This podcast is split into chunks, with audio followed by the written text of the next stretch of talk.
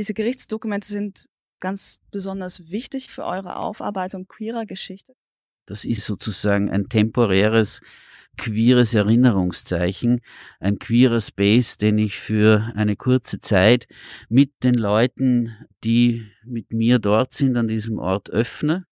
Ich nehme heute viel mit ähm, aus dem Gespräch auch, dass queere Geschichte immer Teil der Mainstream-Geschichte auch ist. Zucker zaubert. Nimm deshalb mehr. Schirmchen und Streusel. Der Podcast wird euch präsentiert von dem gemeinnützigen Verein Argument Utopie. Heute begeben wir uns auf die Spuren queerer Lebensgeschichten in Wien. Queere Geschichte ist auch immer Teil von Mainstream-Geschichte, nur leider ist sie oft sehr versteckt und es gibt keine Denkmäler oder Statuen, die an sie erinnern. Oft braucht es Expertinnenwissen, damit sie sichtbar gemacht werden kann. Mit unserem Experten Andreas vom Queen Archiv begeben wir uns heute auf Spurensuche im neunten Bezirk und werden dort einiges entdecken. Danach besuchen wir ihn im Queen Archiv im vierten Bezirk und sind schon gespannt, was er erzählt. Ja, willkommen zu einer neuen Folge, zu einer neuen Episode von Schirmchen und Streusel. Es ist die letzte Episode unserer Season Lust auf mehr.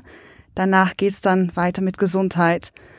Wir haben äh, für diese Gelegenheit unsere Koffer gepackt, sind diesmal nicht in unserem gewohnten Aufnahmewohnzimmer, sondern direkt im Queen Archiv. Wir sitzen neben dem Andreas, haben sogar unseren Kuchen schon ausgepackt, Tee steht daneben und wir freuen uns sehr, sehr, ähm, hier diesen Besuch abstatten zu können. Wir sitzen mitten im Archiv, wir sind von Büchern umgeben, äh, der Kopierer steht nebenan und wir legen jetzt gleich los. Hallo Andreas.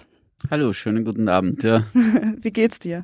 Ja, wunderbar. Also halt ein bisschen den Umständen entsprechend äh, etwas gestresst vielleicht äh, aufgrund der ähm, ja, sich äh, sehr rasch ändernden Corona-Maßnahmen, die dann auch Auswirkungen auf meine Stadtspaziergänge haben, wo es dann ja von einem Tag auf den anderen äh, von 25 Teilnehmerinnen auf 12 runtergekürzt wird und das manchmal schwierig ist zu managen und Arbeit macht. Ja.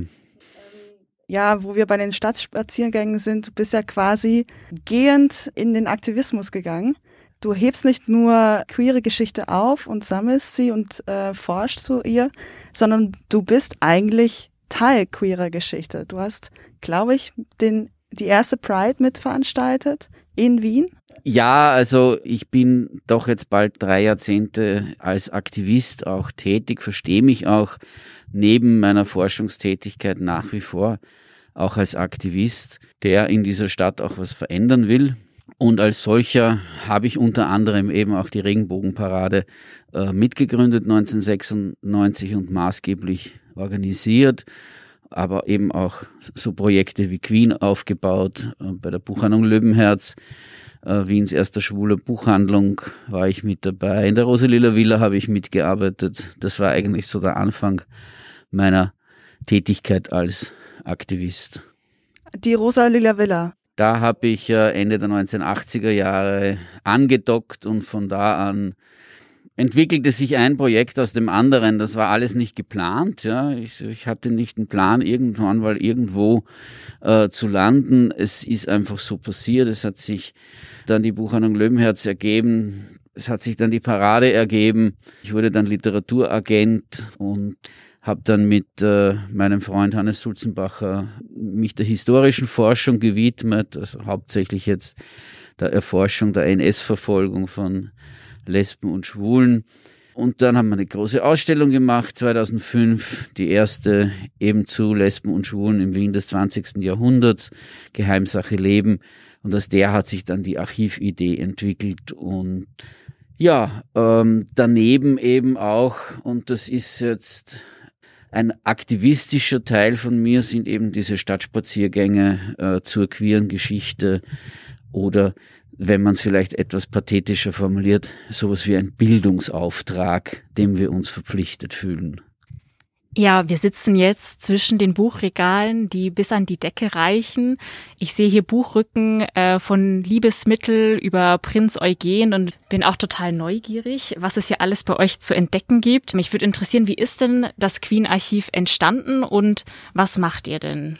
Ja, entstanden ist es aus dieser Ausstellung Geheimsache Leben 2005, wo wir erstmals umfassend die Geschichte von Lesben, Schwulen, Transpersonen in Wien recherchiert haben. Äh, das war eine große Ausstellung, die von der Stadt Wien damals finanziert wurde. Wir hatten auch ein größeres Rechercheteam. Wir waren insgesamt sechs Kuratoren und Kuratorinnen, die an dieser Ausstellung gearbeitet haben, äh, plus acht bis zehn Leute, die monatelang auch in Archiven recherchiert haben. Und da ist vieles auch liegen geblieben, weil es nicht ausstellbar war, weil es nicht ausrecherchiert werden konnte in der Zeit, die zur Verfügung stand, äh, mit den Möglichkeiten, die wir damals hatten. Und dann stellte sich nach der Ausstellung die Frage, ja, was machen wir damit? Ja, ist es das jetzt, dass es in irgendeinem Schubladel äh, quasi verschimmelt, vergammelt, ja? Oder wollen wir auch etwas Nachhaltiges mit dieser Ausstellung Geheimsache Leben schaffen? Und da war die Stadt Wien auch gesprächsbereit und hat sozusagen auch die Gründung von Queen damals noch Zentrum für schwul-lesbische Kultur und Geschichte, seit unserem Zehn-Jahres-Jubiläum letztes Jahr Zentrum für queere Geschichte. Die Kultur ist weggefallen, weil wir auch nicht mehr als Kulturveranstalter auftreten, wie das ursprünglich auch geplant gewesen ist. Ja, und in eurer Sammlung befinden sich viele Bücher. Was gibt's denn noch bei euch?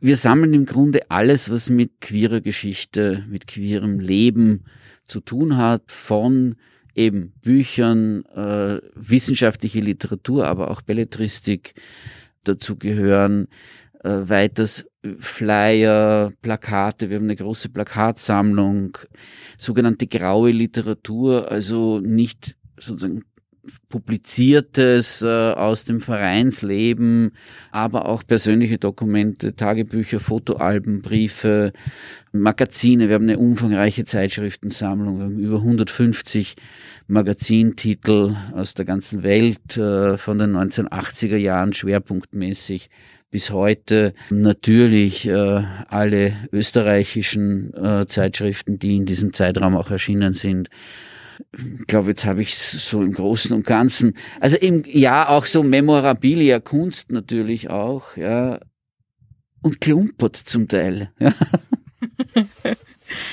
Hast du denn ein Lieblingsbuch oder Plakat, Exponat, was sich hier in dem Archiv befindet oder mit dem du eine besondere Geschichte verbindest? Das ist jetzt zufällig, als jetzt im Sommer eine Praktikantin begonnen hat, das Plakatarchiv zu digitalisieren und in unser Archivprogramm aufzunehmen, ist dieses Plakat aufgetaucht. Ich wusste gar nicht, dass es das noch gibt. Das ist von einer Retrospektive von Pier Paolo Pasolini, die, jetzt muss ich nachrechnen, ich glaube 1990 ja, im Filmcasino stattgefunden hat. Und bei dieser Retrospektive haben sich Hannes und ich kennengelernt und das ist sozusagen ein Erinnerungsstück an, an unsere Freundschaft und an unsere Zusammenarbeit, das sich hier, wie gesagt, für mich auch völlig unerwartet wiedergefunden hat. Jetzt hast du schon mehrmals erwähnt, dass das Archiv auch ein Gemeinschaftsprojekt irgendwie war von Anfang an, dass mehrere Leute beteiligt waren, mehrere Akteure auch in der Stadt. Wie steht's denn um die Vernetzung von Queen mit anderen Initiativen und Organisationen in Wien und genau? Ich denke, man, man, kennt uns in der Community oder in den unterschiedlichen Communities, wenn ich das im Plural sagen kann. Wir sind jetzt sozusagen nicht mit irgendjemand besonders äh, äh, verpartnert oder äh, es gibt keine präferierte Zusammenarbeit, aber wir arbeiten mit allen, wie sagt man das, Playern ja, auf dem Feld auch sehr gut zusammen. Mhm. Und wenn ich jetzt das Archiv nutzen wollen würde, für eine wissenschaftliche Arbeit oder auch du meintest, Belletristik ist auch Teil des Bestands.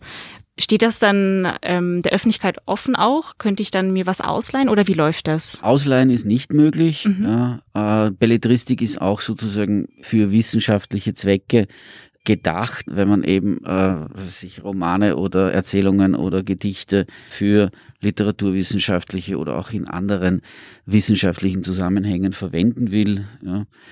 Äh, man kann herkommen und kann das hier benutzen. Gut ist, wenn man uns vorher einfach eine E-Mail schreibt, office.queen.at, ganz einfach, ja, ungefähr das Interesse umreißt, ja, und dann äh, machen wir uns einen Termin aus und reden über das Ganze und schauen mal, was wir haben.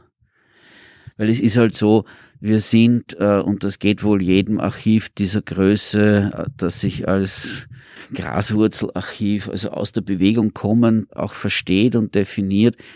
Wir sind natürlich immer hinten nach bei der, bei der Katalogisierung. Vieles, was wir auch haben, wissen nur wir. Also das ist in keinem Katalog. Ja. Äh, da wissen wir, okay, in der Ecke müssen wir suchen. Ja. Dann können wir finden. Oder da haben wir was, ja, da haben wir einen Karton zu, was weiß ich, äh, Geschichte äh, der Schwulenbewegung in den 1970er Jahren. Es ist ja ein, eine Riesensammlung an Wissen auch, in dem wir hier sitzen.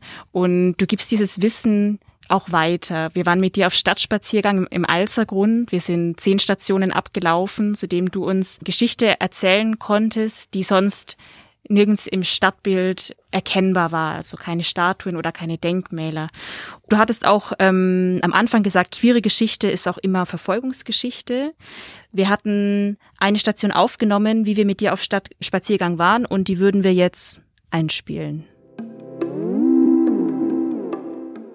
Auf unserem Stadtspaziergang laufen wir verschiedene Stationen ab. Ein bekanntes Haus ist vielleicht das Albert-Schweitzer-Haus. Dort hat sich in den 1970er Jahren die Coming-out-Gruppe getroffen. Zuerst informell, also ohne Vereinsstruktur, und dann formell auch. Dieses Haus kann auch als Geburtsort der Schwulenbewegung in Wien bezeichnet werden. Weiter geradeaus kommen wir in die Berggasse. Heute ist die Berggasse Nummer 19 vor allem bekannt als das Haus, in dem das Sigmund Freud Museum ist. Aber auch weiter oben an der Ecke Wassergasse wurde queere Geschichte geschrieben. In den 90er Jahren hat dort das Café Berg und die Buchhandlung Löwenherz eröffnet. Die 90er Jahre stehen für eine sehr spannende Zeit, erfahren wir. Das waren Jahre der Öffnung nach außen, eine Zeit, in der queere Lebensrealität erstmals offen auch im öffentlichen Raum in der Stadt sichtbar wurde und gezeigt wurde. Einen weiteren Ort wird euch Andreas jetzt selbst erklären. Die Station war am Hotel Regina. Ja, hier im Hotel Regina hinter mir hat in den späten 1930er Jahren ein junger Mann als Koch gearbeitet. Franz Bruckner hieß er.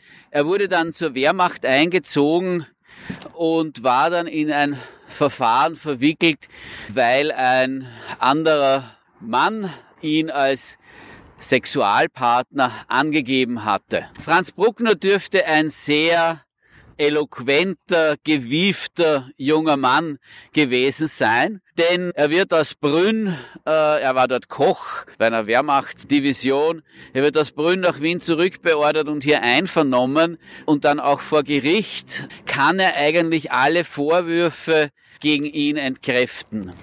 Er soll sich eben mit einem anderen jungen Mann im Rathauspark getroffen haben und die beiden sind dann in den Türkenschanzpark übersiedelt, weil es dort ein bisschen ruhiger ist, ja. Und dort hätten sie, so ist die Anklage, bis zum Samenerguss onaniert wechselseitig. Warum erwähne ich das jetzt so? Weil das in den Verfahren immer ganz, ganz entscheidend ist. Denn die tatsächliche Vollbringung der Tat ist erst durch den Samenerguss sozusagen bestätigt. Das ist wirklich, äh, manchmal hat man Protokolle, Einvernahmeprotokolle, wo dann wirklich äh, quasi seitenweise, ja, wenn es mehrere sind, ja, steht, dass der mit dem eben onaniert, Oralverkehr, Analverkehr und immer mit oder ohne Samenerguss. Ohne Samenerguss war nämlich strafmildernd. Das wurde wirklich bei der Strafbemessung einberechnet. In dem Fall wäre es eigentlich erschwerend gewesen. Ja. Zudem wurden bei seinem Partner ja, äh, Liebesbriefe, also Briefe gefunden, die ich als Liebesbriefe lesen würde äh, und die an Eindeutigkeit eigentlich kaum zu widersprechen sind. Trotzdem gelingt es Bruckner, ja, im Verfahren dem Richter einzureden, dass er eigentlich nur deshalb mit dem Mann mitgegangen ist, weil er war verheiratet, äh, seine Frau gerade ein Kind bekommen hat und diese Geburt sehr schwer gewesen ist und äh, er sie daher sexuell nicht bedrängen wollte. Er wollte sie aber auch nicht mit einer anderen Frau betrügen. Und so sei er sozusagen auf diese Idee verfallen, äh, es mit einem anderen Mann zu machen. Und der Richter glaubt ihm das weitgehend, denn er wird nur zu einer bedingten Haftstrafe von vier Monaten verurteilt auch mit der Auflage jetzt wieder zur Division zurückzugehen, weil er dort eben auch äh, eine kriegswichtige Tätigkeit vollbringt. Aber das ist schon sehr ungewöhnlich, wenn die eigentlich Beweislage so eindeutig ist, dass nur eine bedingte Haftstrafe ausgesprochen wird. Zwei Jahre später, bei einem Heimaturlaub im Dezember 1944, hatte Bruckner allerdings weniger Glück. Er ging wieder in den Rathauspark und traf dort auf einen Panzerschützen, der dann zu Protokoll gibt, Bruckner hätte sich auf eine Bank neben ihn gesetzt und hätte ihn am Oberschenkel unsittlich berührt worauf er den Sittlichkeitsstrolch, ja, den Sittlichkeitsverbrecher festnehmen wollte. Bruckner hat sich allerdings der Festnahme entzogen und ist davongelaufen, worauf ihn äh, der Panzerschütze in den Rücken schießt. Und Bruckner ist sofort tot. Er wird also auf der Flucht im Rathauspark erschossen der letzte, das die letzten Zettel im Akt von Franz Bruckner stammen von seiner Frau. Sie fordert bei Gericht eine offizielle Todesbestätigung an, damit sie eine kriegshinterbliebenen Rente beziehen kann. Ob ihr diese zugestanden wurde, weil ihr Mann ist ja nicht im Verlauf kriegerischer Handlungen gefallen, sondern wurde umgebracht, ja, weil er eines Verbrechens bezichtigt wurde, konnten wir nicht feststellen. Wir haben jetzt hören können, wie innerhalb des Wiener Umfeldes, der Wiener Stadt queere Geschichte herrscht und wie du sie weiter belebst. Und wenn wir wieder ins Archiv hineingehen, dann finden wir quasi eine Parallele insofern, dass hier ja sehr, sehr viele Gerichtsdokumente auch archiviert worden sind und dass ihr damit auch schon geforscht habt, wenn ich zum Beispiel an Warme vor Gericht denke, NS-Militärgeschichte in Wien. Und diese Gerichtsdokumente sind ganz besonders wichtig auch für eure Aufarbeitung queerer Geschichte. Kannst du da noch ein bisschen was zu erzählen? Also diese Dokumente sind nicht von uns, die sind von anderen Archiven. Wir haben die äh, in Zusammenarbeit mit dem Wiener Stadt- und Landesarchiv, wo diese Strafakten aus der NS-Zeit, aber auch von davor und danach im Archiv liegen, die haben wir für die NS-Zeit komplett digitalisiert und in einer umfangreichen Datenbank auch ausgewertet die wieder nun der Forschung zur Verfügung steht. Also die kann man auch hier bei uns nützen, diese Datenbank beziehungsweise diese, das Digitalisat dieser Dokumente kann man bei uns nützen. Dazu kommen noch Archivalien von Militärgerichtsverfahren aus dem österreichischen Staatsarchiv. Auch die haben wir digitalisiert und auch die sind in der Datenbank abrufbar. Die ist nicht öffentlich zugänglich, weil hier auch Personenschutzrechte zu wahren sind. Also die ist wirklich nur bei uns einsehbar äh, und bei uns zu benutzen. Grundsätzlich ist es so, und das ist äh, ein, ein schwieriges Unterfangen bei der Rekonstruktion der Geschichte von Lesben, Schwulen, Transpersonen, dass man zu einem sehr, sehr hohen Prozentsatz mit Verfolgungsdokumenten arbeitet weil diese Verfolgungsdokumente oft die einzige Quelle darstellen, die man überhaupt hat, um dieses Leben auch rekonstruieren zu können, weil es in den wenigsten Fällen ganz, ganz selten sogenannte Ego-Dokumente gibt ja, aus dieser Zeit, also Tagebücher, Briefe, äh, irgendwelche andere Nachrichten, die man vom Leben dieser Menschen überliefert hätte.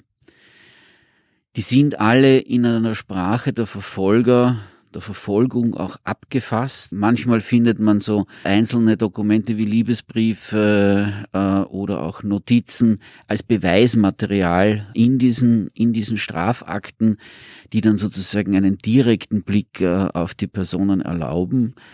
Aber wir rekonstruieren aus der Verfolgungsgeschichte äh, Lebensgeschichten beziehungsweise natürlich auch politische Geschichte, denn die Verfolgungsgeschichte ist natürlich auch immer, äh, spiegelt sich ja auch immer in einer bestimmten politischen Entwicklung. Sie läuft anders in der Ersten Republik. Äh, äh, als in der NS-Zeit und wieder anders in der Zweiten Republik bis äh, strafrechtlich eigentlich bis 2002. Der letzte Strafrechtsparagraph 209 wurde 2002 aufgehoben. Also das ist noch gar nicht so lange her, äh, wenn man da zurückdenkt.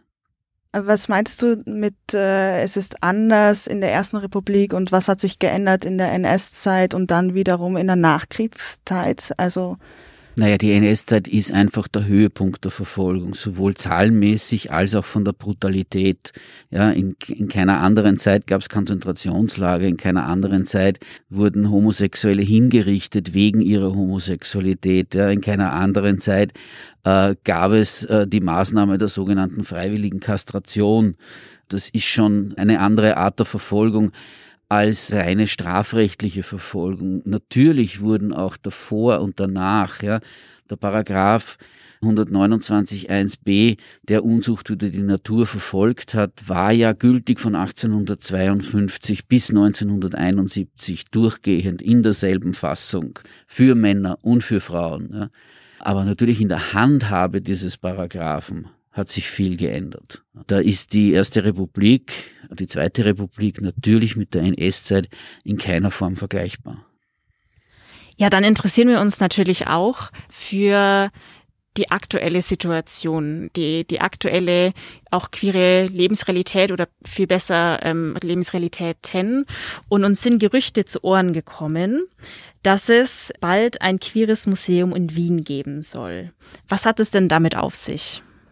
Naja, es gibt eine Initiative von äh, jungen KünstlerInnen, also die aus dem Kunstumfeld kommen äh, und die auch uns dann von Queen einbezogen haben, dass es in Wien ein queeres Museum geben soll. Das hängt jetzt natürlich von vielen Faktoren ab, ob das Wirklichkeit wird, ja, aber die Initiative hat viel Zuspruch, auch von den politischen Meinungsträgern, ja, also sowohl die SPÖ als auch die Grünen hatten die Gründung eines queeren Museums in ihren Wahlprogrammen der jetzt gerade geschlagenen Landtagswahl stehen. Ich denke mir auch mit den Neos in einer Koalition wird das kein großes sozusagen Thema sein, ganz grundsätzliches, ja. Aber wir stehen ganz am Anfang bei der Entwicklung eines Konzepts, das wir auch mit den Communities entwickeln wollen. Die Idee, ist jetzt mal in die Welt gesetzt. Ja, da gibt es eine Initiativgruppe, die daran arbeitet, wo auch wir von Queen dazugehören, weil es kein reines Kunstmuseum sein soll, aber auch kein rein historisches Museum und wir bei Queen sicherlich nicht die Expertise für queere zeitgenössische Kunst haben. Die muss von woanders kommen, wie die anderen nicht die Expertise für die queere Geschichte und auch nicht die Sammlung haben, die wir in den letzten Jahren auch zusammengetragen haben. Und dann gibt es sozusagen die Stadt als, als weiteren Player, die ja das Ganze schlussendlich finanzieren müssen. Da muss es eine Willenskundgebung aus, aus der Stadtregierung, aus der nächsten geben, dass man dieses Projekt äh, auch umsetzen kann. Gibt es da schon Orte, die im Gespräch sind? Nein, das ist jetzt auch gar nicht das Erste, was wir, was uns interessiert. Ja, wir gehen auch davon aus, dass wir jetzt eine Entwicklungsphase von etwa drei Jahren planen, in der wir Symposien, Tagungen, Diskussionsrunden, Einzelgespräche mit äh, Menschen aus unterschiedlichsten Communities, und das sind jetzt nicht nur queere, sondern auch Kunstumfeld, äh, wie kann man ein queeres Museum im 21. Jahrhundert überhaupt machen? Ja? Sind die Museumskonzepte, die wir heute haben und die ja großteils aus dem 19. Jahrhundert stammen, überhaupt tragfähig für ein, für ein queeres Museum des 21. Jahrhunderts? Oder muss man nicht ganz andere Konzepte entwickeln? Das ist sozusagen das, worüber wir mal in erster Linie nachdenken möchten. Und daraus ergibt sich dann auch, ja, wie wird eine Sammlung aufgebaut? Welche Sammlungsstrategien entwickelt man? Und auch welche Partnerorganisationen braucht man, äh, um so ein Projekt dann schlussendlich umzusetzen? Und das ist dann auch die Frage des Raums. Aber es ist natürlich geplant, dass wir in dieser, in dieser Diskussionsphase auch Ausstellungen machen. Das sind aber Open Spaces. Da sind wir in Gesprächen sowohl jetzt mit privaten Personen, die Räume zur Verfügung stellen können, wollen, aber auch institutionellen, also auch der Stadt Wien zum Beispiel. Äh, es gibt ja Leerstände, die man temporär bespielen kann. Wir müssen auch nicht in den ersten Bezirk. Also es ist durchaus für uns auch mal interessant, ein queeres Projekt an der Peripherie zu machen. Muss ja nicht mitten im Wienerwald sein, aber auch die äußeren Bezirke sind für uns jetzt kein Tabu, da nachzudenken und diese Orte auch mal zu nutzen und die auch temporär zu bespielen. Und gibt es was, was du dir wünschst für das Projekt? Ich will da jetzt gar nichts präjudizieren. Wie gesagt, wir sind, wir haben alle unsere Bilder im Kopf, aber die behalte ich mal auch für mich ja, äh, und, äh, und bringe die natürlich dann in die Diskussion ein. Ja, ja selbstverständlich äh, hat man Vorstellungen. Ja, einerseits ein bisschen so ein, so ein Vorbild ist sicherlich das Schule-Museum in Berlin das auch einerseits Kunstausstellungen macht, aber auch einen sehr äh, großen historischen Schwerpunkt hat, äh, zu unterschiedlichsten Themen eben historische Ausstellungen macht. Themen gibt es genug, die man dann bearbeiten kann. Dann bleiben wir gespannt, was aus der Idee und der Initiative Queeres Museum entsteht, was alles ähm, entstehen kann und was in, in der nächsten Zeit dort noch auftauchen wird. Wenn ich auf dem Laufenden bleiben will, was denn ähm, vielleicht für eine Ausstellung entsteht und wo ich die anschauen kann, wo kann ich mich denn da informieren? Ja, also wir haben diverse Social Media Kanäle, das äh, Queer Museum Vienna, wie es heißt, äh, gibt's auf Instagram, gibt's auf Facebook, äh, Queen gibt es auf Facebook, äh, wir haben eine Website, auch das Queere Museum hat eine Website, wobei Websites jetzt nicht mehr, so aktuell sind, also die Social Media Kanäle sind immer immer die besseren. Da gibt's dann Infos, auch äh, wenn man sich an den Diskussionen für die Diskussionen interessiert oder auch beteiligen will. Man muss ja auch nicht queer sein, um sich an so einer Diskussion zu beteiligen. Ja. Das äh, soll ein offenes Forum werden, in dem äh, dann später auch, wie im Museum, sehr viele Möglichkeiten gegeben sind, jetzt von Ausstellungen, auch über Performances und andere Veranstaltungen, die dort stattfinden können sollen. Ja, lieber Andreas, dann danke für deine Zeit und das Gespräch. Danke euch für das Interesse.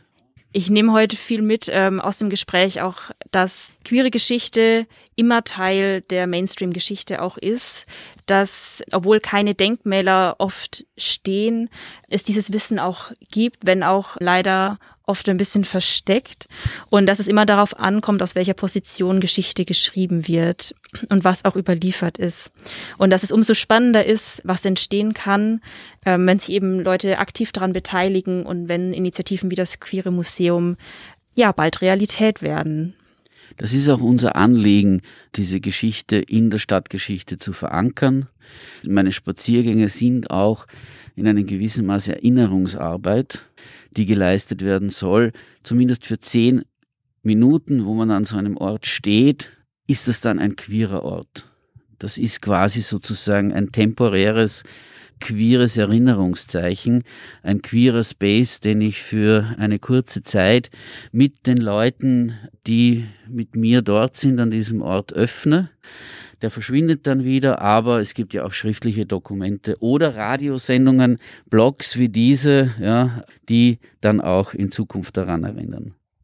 Ja, und wir machen uns jetzt über unsere Regenbogentorte selbst gemacht und mitgebracht. Schaut sie euch an auf Instagram. Sie ist wunder wunderschön. Es ist genauso ein Augenschmaus wie ein Gaumenschmaus. Und wir bedanken uns ganz, ganz herzlich bei dir, Andreas. Vielen, vielen Dank aus dem Queen Archiv. Danke auch an alle Zuhörerinnen, dass ihr heute dabei wart. Der Schirmchen und Streusel Podcast ist ein Projekt von dem Verein Argument Utopie, genauso wie die Zeitung Unter Palmen. Die könnt ihr euch übrigens auch gratis auf der Website bestellen. Und wenn ihr auf dem Laufenden bleiben wollt, dann könnt ihr uns auf Social Media folgen, gerne auch auf Spotify abonnieren und es gibt auch einen wöchentlichen Telegram Newsletter. Und jetzt Noch ein Aufruf an alle, die Sie jetzt gespürt haben, dass sie gerne auch mal bei einem Podcast mitmachen wollen würden oder gern sehen würden, wie das funktioniert. Ähm, ihr könnt uns gerne schreiben, weil wir gerade wieder motivierte Menschen suchen, die bei uns mitmachen, sowohl in der Zeitung als auch im Podcast. Bis zum nächsten Mal.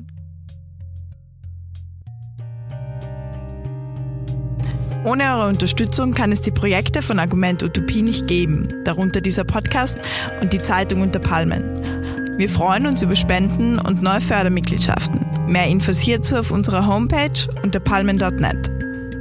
Und nicht vergessen, egal was es gibt, Hauptsache mit Schirmchen und Streusel.